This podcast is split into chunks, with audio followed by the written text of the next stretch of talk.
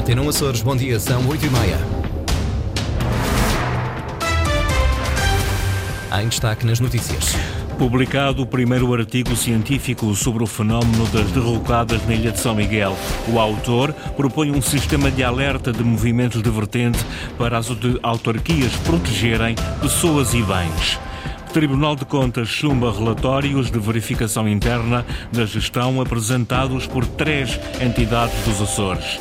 No ciclismo, os Açores vão receber pela primeira vez uma prova nacional de downhill.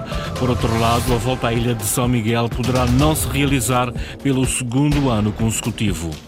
Desenvolvimento para conferir já a seguir. Primeiras máximas previstas para hoje: 17 graus em Angra, 18 em Santa Cruz das Flores, Horta e Ponta Delgada. Edição Antena Açores. Jornalista Sais Furtado.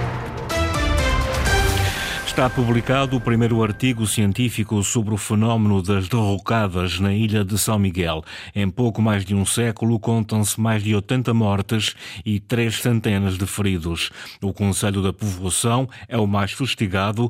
Dos 236 eventos registados, contabilizou 76. Linda Luz. Entre 1900 e 2020 foram registados em São Miguel 82 vítimas mortais, 41 feridos, 305 desalojados e 66 edifícios destruídos, consequência de movimentos de vertente mais conhecidos por derrocadas. É o que diz o mais recente artigo de Rui Fagundes Silva, estudante do doutoramento em Geologia na Universidade dos Açores. O Conselho da Povoação é o mais fustigado. Dos 236 eventos registados, contabiliza realizou 76. O Conselho da População tem 76 eventos eh, de movimento vertente, ou seja, 76 dias em que ocorreu instabilidade eh, no Conselho da População. Porque é que a população é o Conselho que tem maior número de eventos?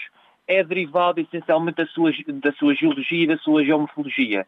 Ou seja, o Conselho da População é caracterizado por eh, eh, vales muito encaixados, com, eh, com declives elevados, e essencialmente compostos por eh, materiais não coesivos, nomeadamente depósitos de pedra-pomos. A partir de 1996 há uma maior concentração de ocorrências. Rui Fagundes Silva enumera. Cerca de 109 eventos que causam bloqueios de estradas, ou seja, eventos com menor impacto, e há 28 eventos, a partir de 1996, que têm mortes, feridos, casas destruídas e desalojados. Ou seja, o que é que acontece? A verdade é que está a aumentar o número de eventos que são menores, mas há também um aumento dos eventos com impacto. No total, em 120 anos, contabilizaram-se 236 eventos, sendo que cada evento corresponde a um dia. A maioria, 70%, desencadeada por fortes chuvas.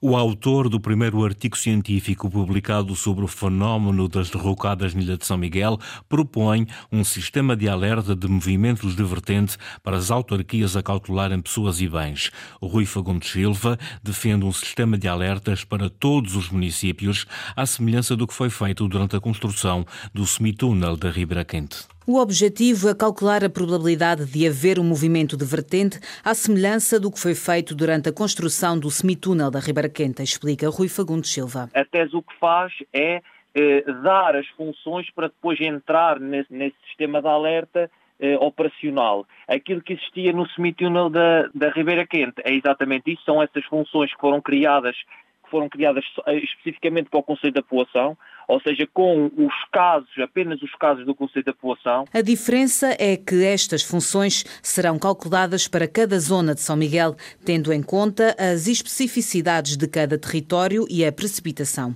A serem postas em prática, podem ser uma ferramenta útil para as autarquias. O que se consegue fazer é, em cada zona, eh, em cada limite administrativo, não é? as autarquias, as juntas de freguesia, sinalizar eh, locais de maior problema, não é? Ou que têm problemas recorrentemente e que podem utilizar aqueles alertas, não é? Aquelas funções, para minimizar a vulnerabilidade, ou seja, fechar uma certa eh, rua eh, ou deslocalizar algumas pessoas de algumas habitações que recorrentemente têm problemas, portanto, pode ser uma, uma ajuda no, eh, no planeamento de emergência e na ação da proteção civil, minimizando o risco associado aos movimentos de vertente. Sistema de alerta de movimentos de vertente, um meio das autarquias a cautelarem pessoas e bens. Chumbados pelo Tribunal de Contas os relatórios de verificação interna da gestão apresentados por três entidades dos Açores: a Associação de Municípios do Pico, a Associação para o Desenvolvimento e Gestão do Mar e o Fundo Regional de Coesão e Desenvolvimento Económico. Ana Paula Santos. São três os motivos que levam o Tribunal de Contas a não aprovar os relatórios relativos ao exercício de 2022 apresentados por três organismos: informação insuficiente, incumprimento de prazo e irregularidades nos mapas de reconciliação bancária. Os organismos em causa, alvo de fiscalização do Tribunal de Contas, são o Fundo Regional de Apoio à Coesão e Desenvolvimento Económico, a Associação para o Desenvolvimento e Formação do Mar e a Associação de Municípios da Ilha do Pico. O Fundo de Apoio à Coesão e Desenvolvimento Económico é a entidade responsável pelo transporte e abastecimento de bens e serviços às ilhas. É responsável, nomeadamente, pelo transporte e abastecimento de combustíveis. A Associação para o Desenvolvimento e Formação do Mar é a entidade que gera a Escola do Mar no Faial. O Tribunal recusou ainda validar as contas apresentadas pelos autarcas responsáveis pela Associação de Municípios do Pico. A conclusão da análise e a decisão do Tribunal de Contas datam do final de 2023. Foram já este ano enviados aos responsáveis pela gestão das três entidades em causa e enviados também às tutelas governamentais e à Assembleia Legislativa Regional para que tome conhecimento. A Assembleia Municipal da Horta aprovou por maioria o plano e orçamento da sua Câmara para 2024. Tem uma dotação orçamental de mais de 24 milhões de euros, o maior de sempre. A habitação e reabilitação viária são as prioridades, Luís Branco. Está aprovado o Plano e Orçamento da Câmara Municipal da Horta. Tem uma dotação orçamental de 24 milhões de euros, o maior de sempre. 16 milhões e meio destinam-se ao investimento. Habitação e recuperação da rede viária, as principais prioridades. Já no primeiro trimestre de 2024, pretendemos lançar um concurso público para a construção das primeiras 19 habitações, neste caso na zona da Lajinha, na freguesia da Feiteira, para colmatar as situações de carência habitacional da ilha, neste caso concreto, uh, olhando de forma específica para a freguesia da Feiteira.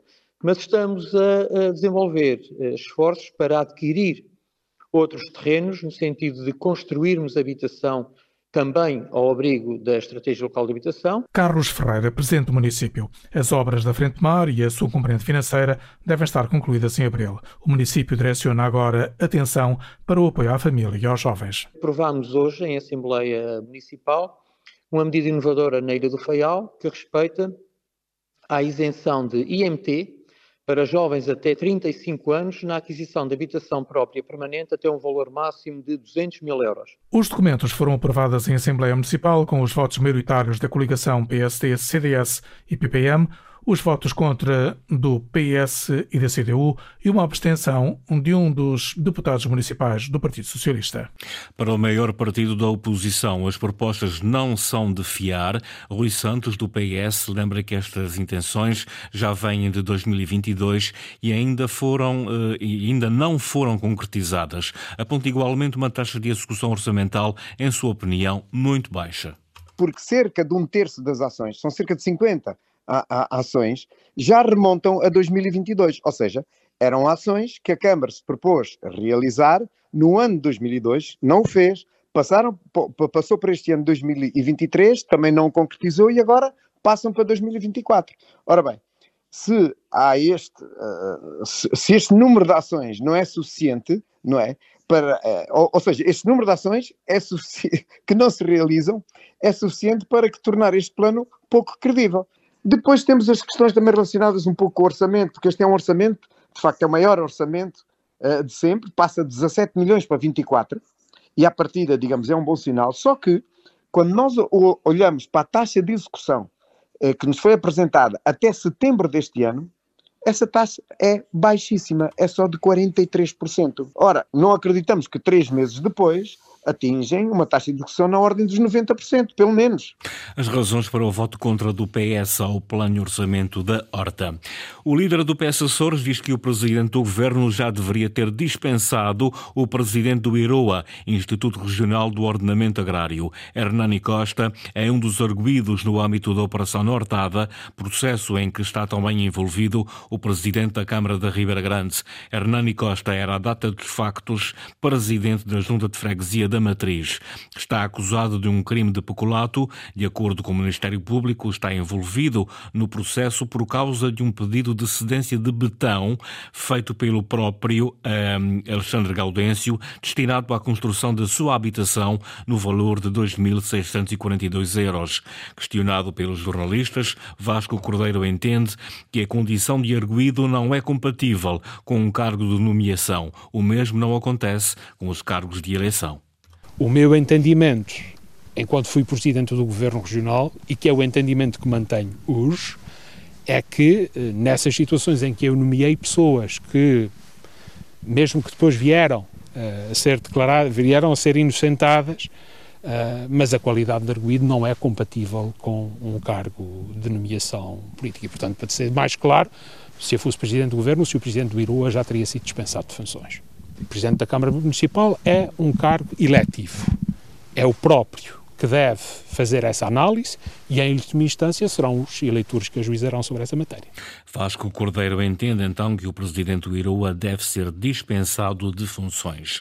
O Partido Socialista quer retomar a estratégia de combate à pobreza e exclusão social nos Açores, que foi abandonada pelo governo de coligação, acusa o líder do PS. Que é importante retomá-la para que a nossa região possa retomar o percurso de redução ou de melhoria de um conjunto de indicadores que durante vários anos foram melhorando, mas que os últimos dados, nomeadamente os relativos a 2022, dão conta que os Açores voltaram ao triste pódio de serem a região mais pobre do país, a região mais desigual.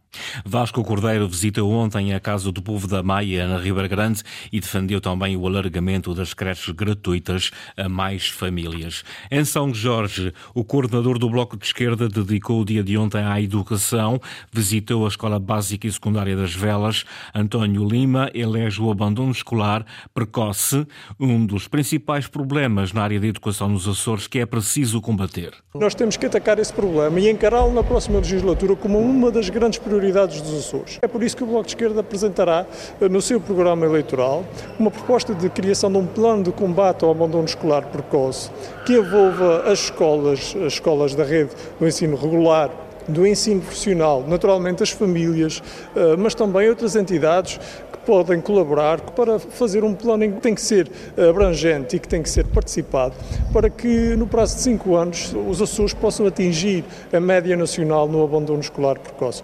António Lima, ontem nas velas de São Jorge. No ciclismo, os Açores vão receber pela primeira vez uma prova nacional de downhill. São Miguel acolhe em abril a terceira etapa da Taça de Portugal. Henrique Linhares.